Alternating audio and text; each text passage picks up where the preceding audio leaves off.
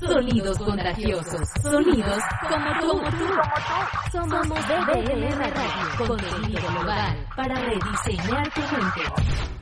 Sí, señor, contenido global para rediseñar tu mente y llegó el momento de inmigración al día.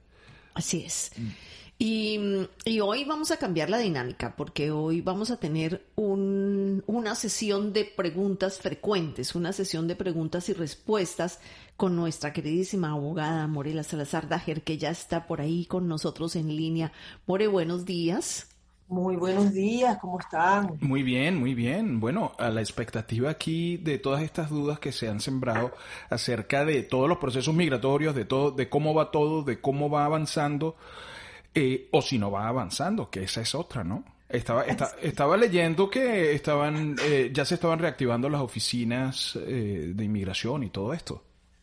Eh, bueno, sí, las oficinas locales aquí dentro de los Estados Unidos ya se han venido reactivando desde hace rato. Eh, los procesos, además, para que todos los oyentes sepan, los procesos aquí dentro del territorio americano, en el servicio de inmigración, nunca cesaron. Siempre se pudieron llevar a cabo, enviar solicitudes y se estaba trabajando, ¿no? Eh, donde encontramos, digamos, un poco de restricciones fue en el exterior, porque por supuesto los consulados, incluso hoy todavía se encuentran cerrados, entonces no había ningún tipo de, procedimiento consular, vamos a decir. Pero aquí en los Estados Unidos sí. Perfecto. Entonces, vamos, vamos con la primera pregunta, More. Eh, aún no me han aprobado mi solicitud. ¿Puedo renovar mi licencia de conducir? Esta es una de las grandes, de las grandes dudas que tienen los que ya están aquí. Exactamente, y sí es una pregunta bien frecuente y de, y de mucha importancia además, porque como todos saben, la licencia de conducir aquí en los Estados Unidos no solamente te permite pues el, hecho de conducir, sino que además se utiliza como tu identificación en el país. Eh, de hecho, la licencia de conducir aquí, como ustedes bien saben, en esa bandita magnética que tiene atrás está toda la información, incluso del estatus legal de esa persona en el territorio americano. Por lo tanto, aunque el proceso no haya sido aún aprobado, es decir, aún está, digamos, en, el proceso dentro del sistema de inmigración, con el recibo, ustedes saben que cuando uno envía una solicitud al servicio de inmigración en cuestión de 15 días más o menos, nos llega un acuse de recibo, donde nos, emiten el número de caso, ¿verdad? Para poderle hacer seguimiento. Bueno, con ese acuse de recibo, su pasaporte y, y su I-94, cualquier persona puede ir a solicitar la renovación de su visa sea cual sea el procedimiento que se esté llevando a cabo. La renovación de su licencia. ¿Perdón? La renovación de su, de su licencia. De su licencia de conducir. Sí, dije otra cosa. Sí, dijiste de, su visa. Ah, de su licencia de conducir. Este, incluso cuando la persona está aquí de turista mm. eh, y pide una extensión, pues que se vio muy frecuente ahorita durante la pandemia, las personas que pidieron extensión con ese acuse de recibo podían perfectamente pedir una extensión también de su licencia de conducir. Ahorita, More, justamente a lo largo de la pandemia se han hecho varias solicitudes de extensión de visa de turista y las respuestas no han llegado. ¿Eso, eso es frecuente? ¿Eso está contemplado o, o, no? O, sea, han llegado, han llegado las que dicen que no, pero otras no han llegado.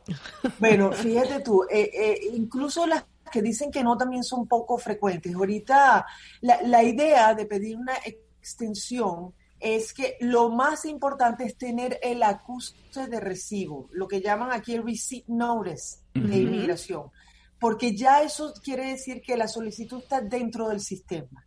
Muchas veces, yo diría que la mayoría de las veces, no recibimos respuesta final ni de aprobación ni de negación, pero sabemos que el, periodo que solicitamos adicional, es decir, en la, mayoría de los casos se piden seis meses más, tenemos que tener muy en cuenta y en mente esa fecha eh, a la que pedimos la extensión, porque antes de esa fecha la persona debería ya marcharse del país o previa a esa fecha pedir otra renovación. Pero, pero sí, es normal que el Servicio de Inmigración no nos responda. ¿Qué, ¿Qué pasa, More? Esto te lo voy a preguntar directamente porque tengo una de mis alumnas que vino, mm, que bueno, que la agarró la pandemia en Venezuela y ya tenía mm, muchísimo tiempo, bueno, todo, todo este año en Venezuela y ella es residente dentro de los Estados Unidos. Estaba muy preocupada por su tema. ¿Qué hace una persona? Ella pudo en, en algún momento, logró conseguir venir en un vuelo privado y para hacer su, su trámite y no perder su residencia. Pero ¿qué pasa con esas personas que se quedaron allá y que no tienen las posibilidades económicas de pagar un vuelo privado para venir a renovar su residencia y que están en Venezuela donde, donde no puedes hacer trámites? Hay restricciones, sí, efectivamente, Lucía. Eh, es una situación que se ha presentado a muchas personas, incluso tengo miembros de mi familia que les pasó, estaban en España y los agarró la pandemia, pues no hubo manera. Eh, pero sí te digo que aunque no esté escrito en ninguna parte, sí los oficiales eh, a nivel de aeropuerto están siendo bastante eh, comprensibles, y flexibles ante esto. de hecho, una tía mía llegó hace poco y ya tenía nueve meses fuera del país y no le pusieron ninguna ninguna traba, ella entró perfectamente al país. Es entendible que, que, eh, pues este, esta circunstancia se suscitó para todos y, hay gente pues en Venezuela específicamente que ni siquiera todavía no han abierto los vuelos de ninguna especie, nadie puede salir ni entrar del país, por lo tanto no creo que vayan a ser castigados por una cosa que está totalmente fuera de sus manos. Claro, como te decía, esta, esta persona que te, que te comento consiguió un vuelo privado eh, que no sé, que están, creo que em, por debajo de cuerdas están manejando ese tipo de vuelos donde cobran una cantidad espeluznante para, eh, creo que más de dos mil dólares por, por cada... Pero se llama humanitario. Pero se llama humanitario. Esa debe ser la línea aérea. Se llama humanitario. sí, línea aérea humanitaria. Así se llama la línea de vuelo privado humanitario, eh, 2.500 dólares, una cosa así. Y si tú tienes el dinero, te montas en el avión y te vienen para acá a resolver tu, tu, tu, tu tema. Pero y si no tienes, ¿qué vas a hacer? Eh, Exactamente, porque fíjate, incluso los Estados Unidos, que en su momento también tuvo fronteras cerradas a todo nivel, siempre dejó abiertas las puertas a todo ciudadano y residente que se encontrara fuera del país, que buscara cualquier vía para llegar aquí. Y sí se abrieron varios vuelos humanitarios, pero como bien dicen ustedes, o sea, eran incosteables pues para mucha gente. Claro. Sí, claro, porque si una familia que está por fuera y te cuesta 2.500 dólares moverlo, son, son 10.000 dólares que tienes que pagar para poder volver. poca, poca gente. De hecho, también supe que en Madrid eh, llegó un momento que hubo como 1.500 familias durmiendo en el aeropuerto porque no mm. podían regresar a Venezuela y no podían salir de España, no tenían cómo pagar un hotel, o sea, realmente detrás. O sea, que salgas de vacaciones y termines en la indigencia, termines como indigente caminando por ahí. Buscando dinero para comer y tal. Increíble, increíble. Bueno, estamos en, estamos en plena temporada de, de, de, ¿qué? De lotería de visas. Y, y bueno, mm, la, una de las preguntas también que se hace, sobre todo los venezolanos, es si, si mi pasaporte está vencido, si ya se venció mi pasaporte, igual puedo yo aplicar para la lotería de visas. Sí, y de hecho es bien importante que los venezolanos lo sepan porque como Venezuela sigue siendo uno de los países que puede optar por esta lotería, eh, sí, que sepan que sí pueden aplicar en el momento de la aplicación no es necesaria la información del pasaporte, ¿ok? Lo que sí es que en el momento en que esta lotería se lleve a cabo, que será el año que viene, eh, y si la persona gana, entonces para el momento ya de tramitar eh, la visa de inmigrante, sí tienen que tener un pasaporte válido. Pero bueno, digamos que tienen un tiempo pues importante para poder gestionarlo de alguna manera. Claro, un tiempo prudencial. Sí, eh, es, un, es un, yo creo que es un caso nunca antes visto, el tema de los venezolanos, el gobierno venezolano sumado a pandemia, eh, entonces uno está ahí como apátrida absolutamente, uno no tiene, o sea, los que no son ciudadanos americanos no tienen a dónde ir, no tienen, a, quién, pedirle auxilio, no tienen absolutamente nada, y están lo, a merced. Y, lo comentábamos nosotros aquí a modo de, de puerta para adentro, que pues tampoco les conviene abrir los aeropuertos porque con qué gasolina van a, ponerle a tanquear los aviones, por ejemplo, si no hay gasolina ni siquiera para los automóviles de la gente que vive ahí, como ah, si no, les conviene abrir los aeropuertos. podríamos, podríamos pasar horas hablando de este tema, porque claro, es una cadena de, de consecuencias, ¿entiendes? De toda esta situación y, lamentablemente los venezolanos, yo creo que del planeta, son los que están más afectados eh, no solamente por la situación de la pandemia, que bueno, no hay un ser humano que no esté tocado con esto, ¿no? Pero además la situación particular de ese país, eh, de ese régimen, la gente no tiene identificación, eh, los pobres que, que se fueron a pie para otro país, no tienen pasaporte, no tienen insumos, no tienen comida, no tienen plata, no tienen nacionalidad, básicamente están rechazados en muchos países. De verdad que es una tragedia demasiado grande y, ojalá, Dios mío, haya de alguna manera un, salvador, ¿entiendes? Para, para estos venezolanos, porque es muy triste, es muy triste, sobre todo cuando a uno le afecta tan de cerca, ¿no? Todos nosotros estamos aquí de este lado, digamos, en una situación mejor y con, con documentación, digamos, propia de, de otros países, pero nuestros hermanos venezolanos la están pasando muy, muy mal. Muy complicado, muy complicado. Si renuevo mi visa en Estados Unidos, ¿dónde la sellan? Ajá. Eh, mira, eh, esto eh, es bien importante porque yo creo que hay una confusión generalizada en cuanto a la renovación de visa. yo quiero que la gente entienda que el único ente autorizado en el mundo, ¿ok? De emitir visas, de sellar visas, son los consulados que representan a los países en el exterior. Por lo tanto, cuando una persona hace una renovación dentro del territorio americano, lo que se está renovando es un estatus, no la visa. ¿Ok? Por ejemplo, si una persona tiene una visa de turismo, vamos a hablar de la más sencilla y la que tiene casi todo el mundo, ¿verdad? Si tú renuevas aquí en Estados Unidos, lo que estás es extendiendo tu estatus como turista un tiempo más prolongado. ¿ok? Lo mismo con la visa L o, la visa E o la de estudiante. Tú estás renovando o extendiendo tu estatus. Para renovar la visa per se, ese sello que te ponen en el pasaporte, tienes que ir a una entrevista en los consulados, sea cual sea tu país de origen, tú vas al consulado americano en tu país, nuevamente, salvo los venezolanos, que no tenemos consulado americano eh, allí, tienen que ir al de Bogotá, pero entonces en todo caso tienen que ir a un consulado a una entrevista para que les sellen la nueva visa. ¿Okay? Entonces hay una diferencia entre las dos cosas.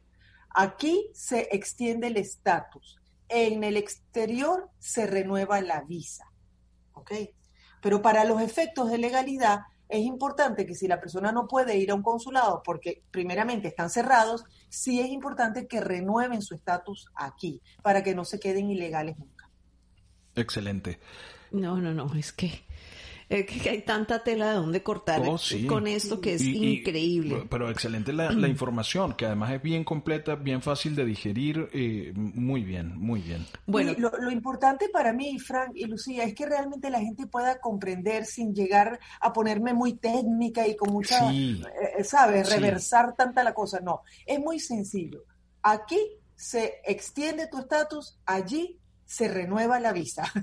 Claro, claro, aquí no se puede renovar. Bueno, tú planteas un tip del día que me llamó la atención, pero entonces, ¿qué es un proceso habilitado? Porque estábamos hablando en, otra, en otros programas que iban a subir las tarifas, algunas tarifas de, mm, de estos procesos em, que, que, que hace inmigración.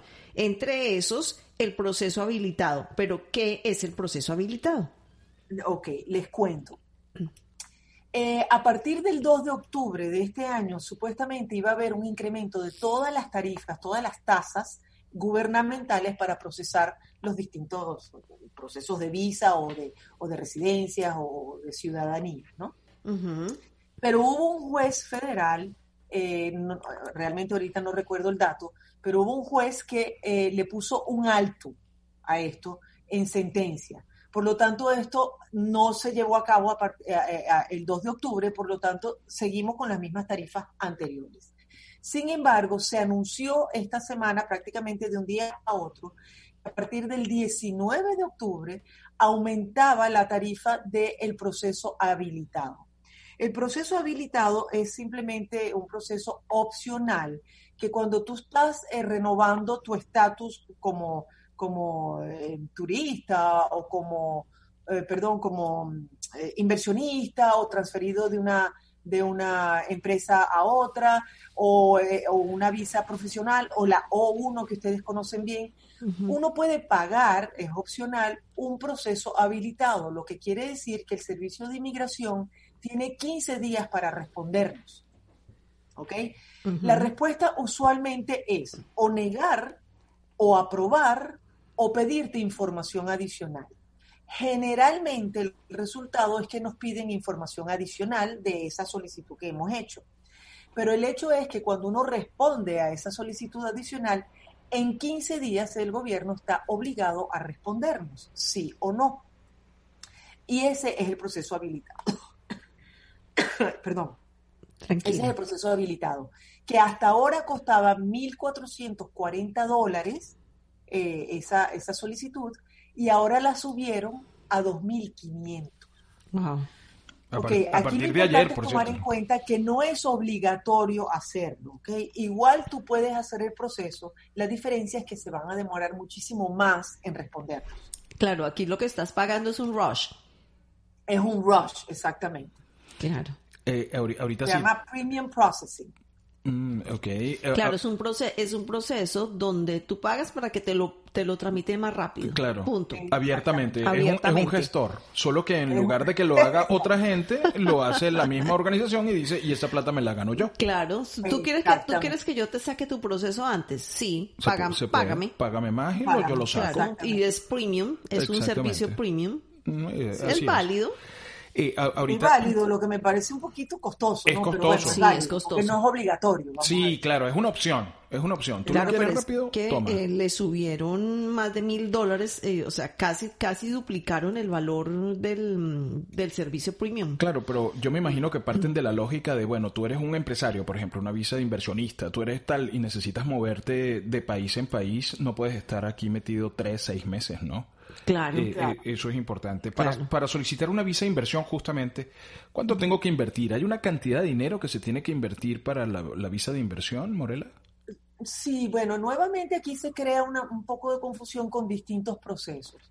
Hay una visa de inmigrantes, que siempre hago la aclaratoria de la diferencia entre las visas de no inmigrantes y las de inmigrantes. Es que todas las visas de no inmigrantes, que son las que conocemos, la F, la L, la O, la B1, la B2, todas esas visas, son visas temporales, ¿ok? Lo que tienen en común es que todas caducan y todas tienen una intención muy específica. La visa de inmigrante no es otra cosa que la residencia permanente. Entonces, hay una confusión entre un proceso que se llama EB5, que es para lograr la residencia permanente a través de inversión. Y aquí sí hay un, monto eh, eh, que determina la ley. Puede ser de dos maneras, o 900 mil dólares en proyectos preaprobados por el Estado, o 1.8 millones de dólares si es un emprendimiento propio de este inversionista.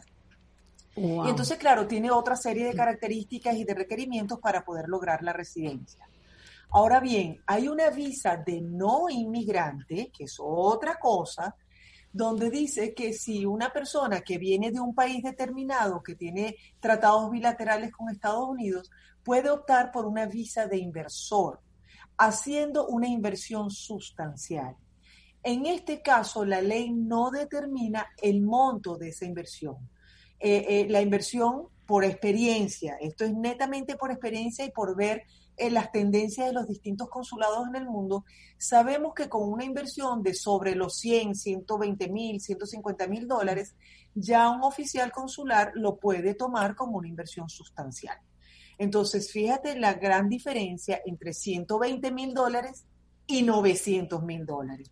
Por eso siempre hago la aclaratoria que son dos procesos totalmente distintos con dos objetivos totalmente distintos. Claro, o sea, tenemos ahí, para, para resumir, tenemos la de, la de inmigrante, que es la EB5, que es que empieza en 900 mil dólares. Ese es el más, el, el menor. Y la de no inmigrante, que es esta que tú comentas, que se puede hacer una inversión de 100 mil dólares o, em, y presentarlo. Pero, ¿cuál es la diferencia entre inmigrante y no inmigrante para que los oyentes lo tengan claro? O sea, ¿qué es, qué es no, no inmigrante es toda persona que está aquí por un periodo temporal no es permanente, es temporal. Si tú tienes una visa de estudiante, es mientras estés estudiando.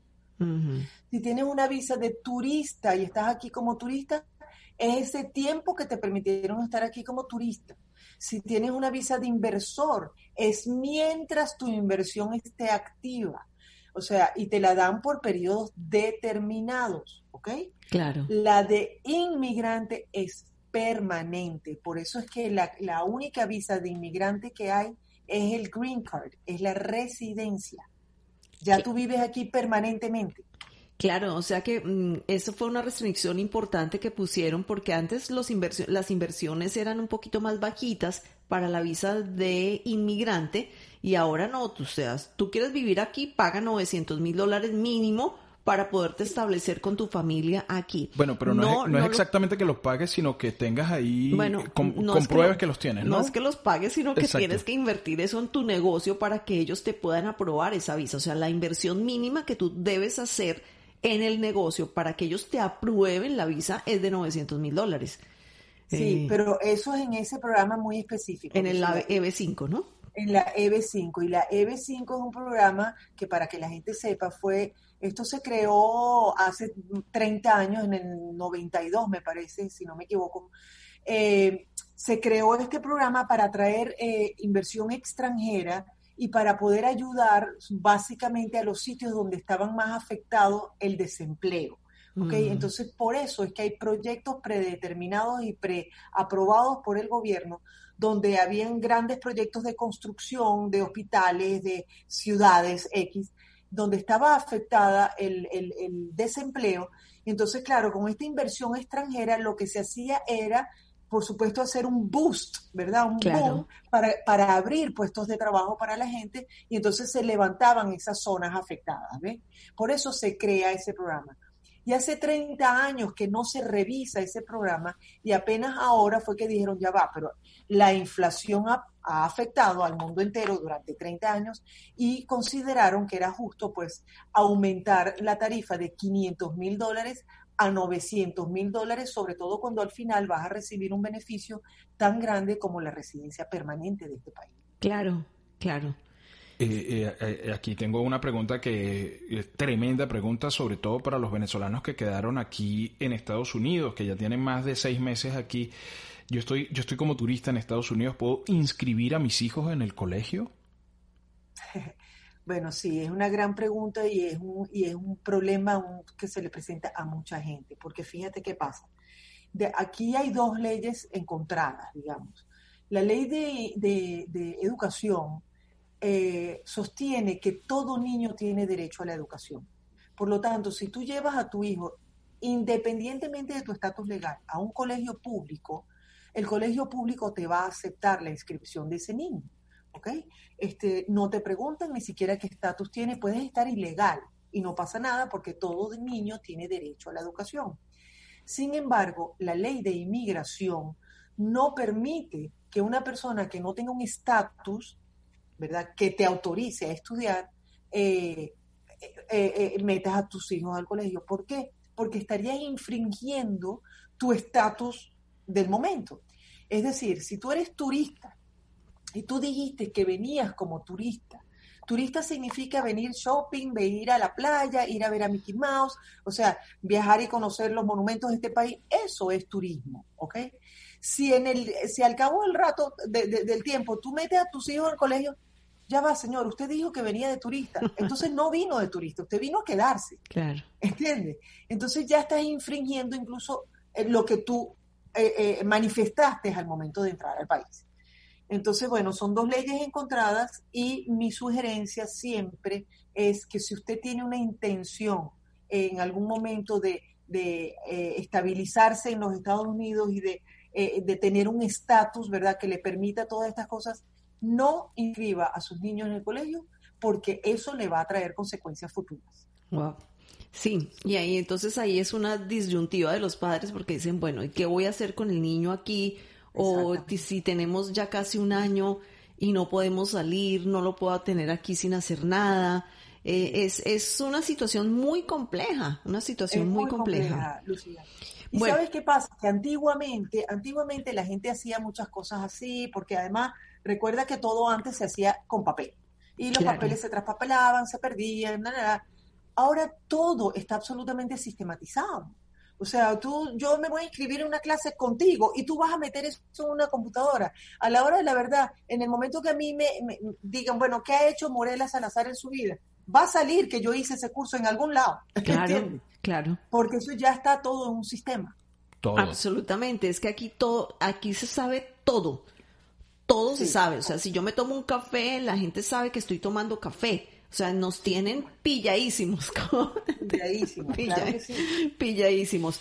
Eh, eh, se presenta también em, otro, otro tema y es que em, desde hace muchos años a los padres han venido diciéndole a sus hijos, vete tú, vete a estudiar, vete adelante, yo después veré, pero no puedes aquí, no tienes futuro, vete a estudiar, vete a hacer. Y tengo tenemos también varias personas que conocemos en ese proceso donde sus hijos llegaron como estudiantes y ya se hicieron residentes permanentes y tienen a sus padres allá o tienen a sus padres lejos.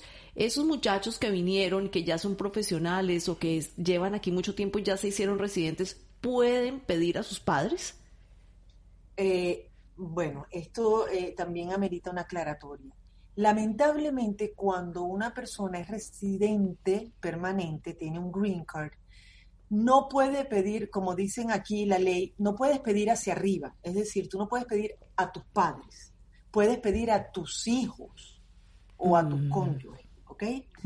Pero lo bueno es que si esa persona que es residente espera un ratito más, se puede hacer ciudadano americano y entonces como ciudadano sí puedes solicitar hacia arriba, es decir, a tus ascendientes, puedes pedir a tus padres. Entonces lo que hay es que tener un poquitito más de paciencia, yo sé que es difícil, pero cuando ya logres tener la ciudadanía americana, ya ahí sí puedes pedir a tus padres. Claro, necesariamente tienes que ser ciudadano americano para poder hacer ese trámite de solicitar a tus padres. O sea, puedes pedir hacia abajo, o sea, si son hijos, pero al contrario no puedes, salvo que sea ciudadano americano. Es que creo que la relación con, con Estados Unidos es un juego de ajedrez. Es mover esta pieza, ya va, aguántame esto aquí, voy a mover esto por acá, y va jugando ajedrez con ellos.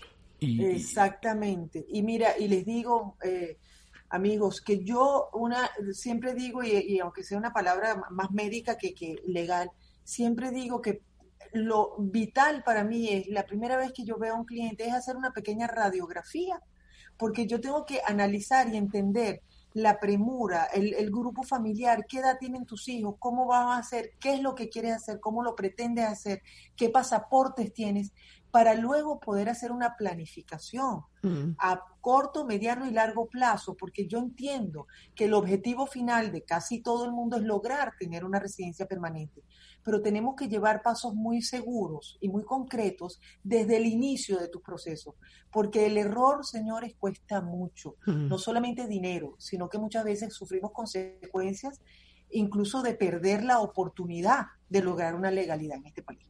Uf, yo he, yo he conocido gente que le ha tocado salir del país y no por no, por, corto tiempo, o sea, dos o tres años. Además, perfectamente establecidos aquí, todo ya, niños en el colegio, casa, carro, todo, y de repente no, te tienes que ir por un año porque no, por, Ella va, porque fueron donde un abogado que engavetó el proceso, o sea, yo conozco de cercanos, gente cercana, por lo menos tres personas cercanas que les ha sucedido eso que el abogado engavetó el proceso, no le hizo un seguimiento y cuando, pero ya va, pero ¿por qué se está demorando tanto esto? Van donde el abogado y resulta que ese abogado dejó vencer los términos de, de ese proceso que traían y cambia de abogado, se va para donde la doctora Morela Salazar y la doctora le dice, ah, no, pero aquí lo único que hay que hacer es que te tienes, tienes que salir y esperar afuera.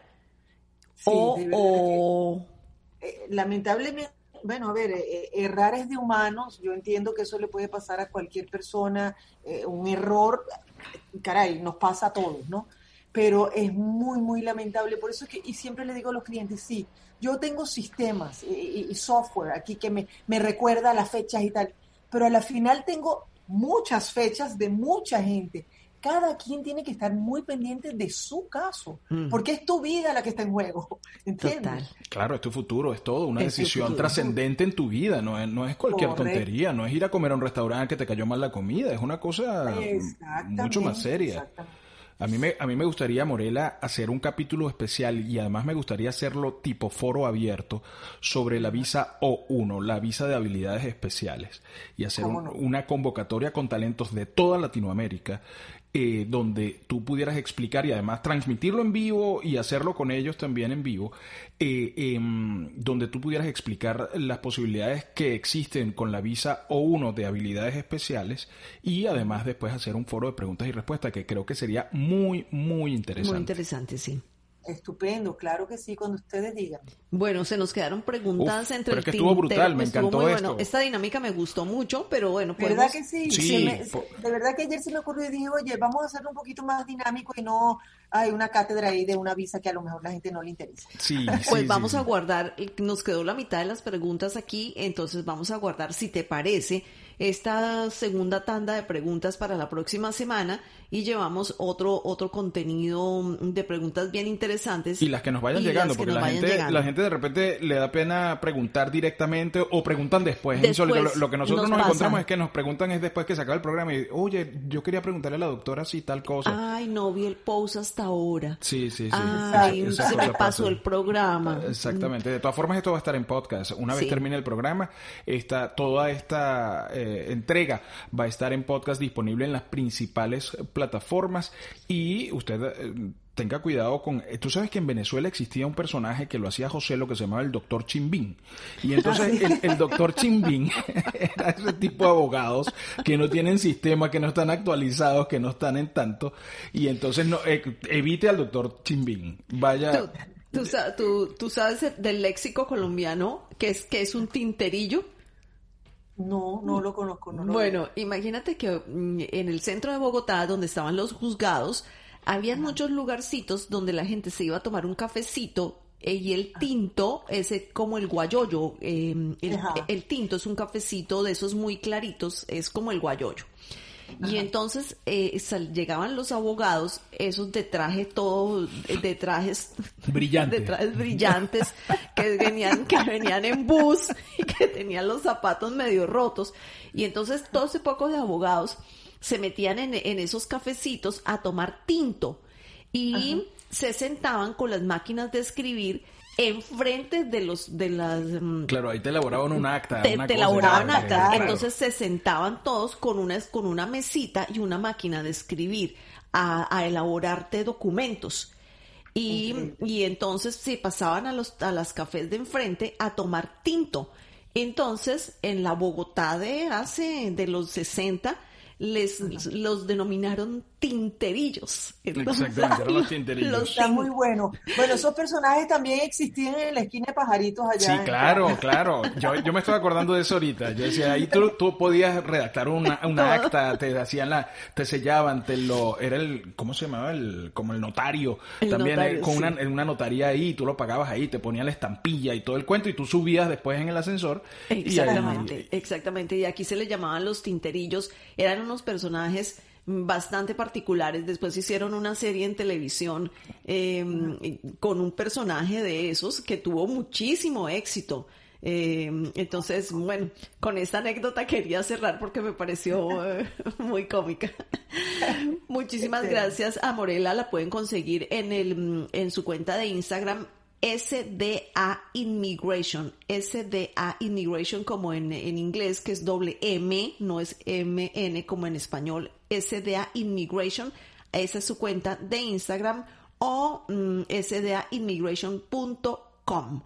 Eh, ahí mismo la pueden conseguir. Así que no se, no, y el contacto, bueno, les voy a dar también el teléfono 305 901 9745 305 901 9745 y ahí consiguen a nuestra queridísima abogada Morela Salazar Dager para que le puedan hacer su consulta y no ande inventando. Gracias Morela, feliz semana. Igualmente ustedes, bendiciones, chao. Gracias, igual. Ya regresamos, esto es Dale Play Miami. Estamos conectados contigo donde quiera que estés. Descarga nuestra app como BBM Radio, disponible en cualquier sistema operativo. Nos encuentras como BBM Radio, BBM Radio, contenido global para rediseñar tu mente.